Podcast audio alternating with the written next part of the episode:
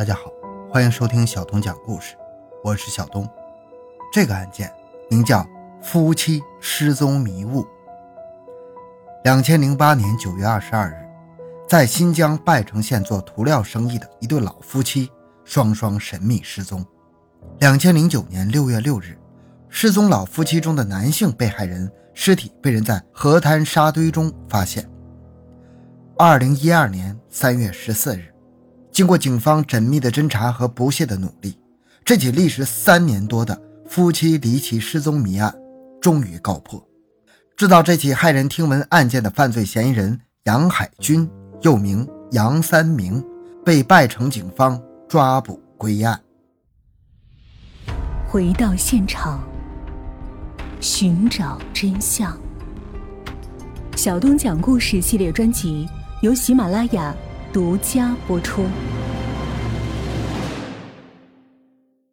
二零零八年九月二十二日，星期一，连续下了三天的雨终于停止。上午十点三十分，刚刚上班不久的拜城县公安局刑警大队民警黄立霄就接到乌鲁木齐一个叫做黄涛的高中同学打来的电话。电话那端。黄涛语气显得非常焦急。原来，九月二十日这一天是黄涛的生日。自从三年前大学毕业，在乌鲁木齐工作之后，每年的这一天，他的父母都会打电话给自己送来生日的祝福。但是，两千零八年九月二十日这一天，期盼已久的祝福电话没有打来。在随后的二十日、二十一日连续两天的时间里，父母的祝福电话。都没有打来，而黄涛自己也在二十日、二十一日连续两天给居住在拜城县老干所居民点的父母打电话，可是电话那头一直无人接听。接到老同学的电话求助之后，黄立霄立即会同家也住在老干所居民点的同事袁平以及另外两位同事姬伟亮、李忠奇结伴来到位于拜城县温泉路北段老干所居民点的黄涛父母家。黄家的大院大门紧锁，四人在外面怎么喊，里面也没有一点反应。问周围邻居，都说这两天没有看到这对做生意的老夫妻。难道他们出事了吗？四人从附近邻居家借了一把榔头，将大门铁锁砸开。进入大院之后，院内各种物品摆放整齐，一辆摩托车的座位上被雨水淋得湿湿的，地面上落了一层树叶。黄家二层小楼的大门也紧锁着，几个人再喊几声，还是无人应答。四人一合计，破门查看吧。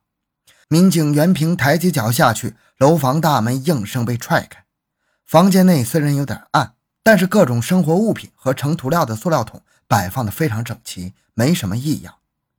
查看一番之后，因为家中没有人，黄立霄、袁平等人便走出了黄家。刚出大门口，出于职业习惯，袁平又拉着黄立霄返回房间内。我总感觉他们这家人的卧室地面非常潮湿啊，水泥地面似乎被拖把拖过，非常干净，也没有任何脚印，这似乎不符合常态啊。谈起当时为什么再次返回房内的原因，袁平给出了这样的解释：在主卧室内。袁平和黄立霄一起用力将大床掀起，大床床肚里没什么异样，而推开床帮的一刹那，两人一下惊呆了。原来大床的床沿下面有一道清晰的血迹。不好了，出事儿了！袁平立即向拜城县公安局刑侦大队领导进行了汇报。随后赶到的拜城县公安局刑侦大队刑事技术人员通过技术手段现场勘查发现。除了大床底下有大量的血迹之外，夫妻卧室的水泥地面上还被人刻意清洗过。通过仪器，地面上仍然能清楚地看到遗留大量血迹的痕迹。此外，在房间厨房的地面上、拖把上和水桶的底部也有大量的血迹存在。其中，厨房水池下水口内还有部分已经凝固的血迹。通过对现场遗留的血迹进行采集 DNA 化验，确定房间内发现的大量血迹正是房屋内的女主人段某芝的。而警方根据现场出血量判断，如此多的出血量足以致人死亡啊！刑事技术人员经过进一步勘查，案发现场一条板凳上遗留的三滴少量的男女血液混合物被警方技术人员采集到。经过化验分析，确定板凳上遗留的这少量的男女血液混合物，除了女房东的血液残留之外，还有外来第三者的极少量痕迹残留。不过，警方并没有在房间内发现房屋男主人的血迹。基于大量血迹存在，而且老夫妻二人同时不见踪迹，段某之可能已经凶多吉少。这是一起凶杀案！警方做出大胆推测，随即展开调查。这一对失踪老夫妻极有可能遇害的情况上报之后，立即引起了阿克苏地区公安局有关领导高度重视，派出刑侦技术人员前往拜城县，协助拜城县警方全面梳理线索，展开案侦工作。段某之是被谁杀死的？他的尸体藏匿在哪里？段某之的丈夫黄某春到哪里去了？案发现场出现的这个第三者又是谁？他为什么来到案发现场？他是不是杀害段某之的凶手？一连串的疑问摆在警方面前。在失踪老夫妻家里，警方发现两人的身份证以及银行卡均没有存放在家中。夫妻俩的银行户头内所有的存款，在两人失踪之后都没有任何交易发生。而在死者家的茶几上，工整地摆放着一本日本销售涂料的明细账本，详细记录了每天的销售情况和其他的经济来往。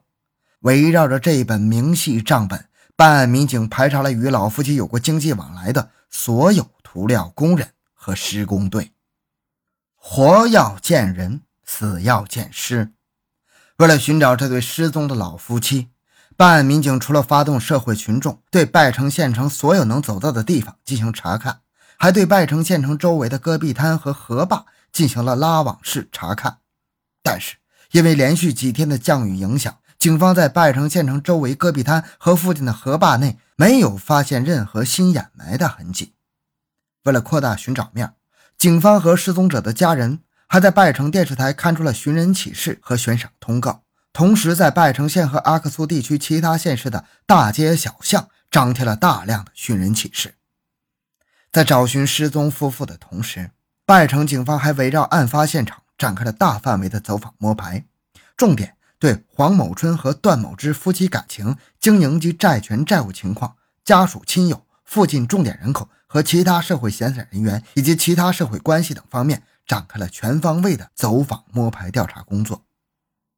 走访中，有一位经常和夫妻俩打牌的邻居反映，九月十九日上午，失踪老夫妻的女事主曾经说过，他要去北大桥社区要账，有人欠了他们涂料款，好久没有还了。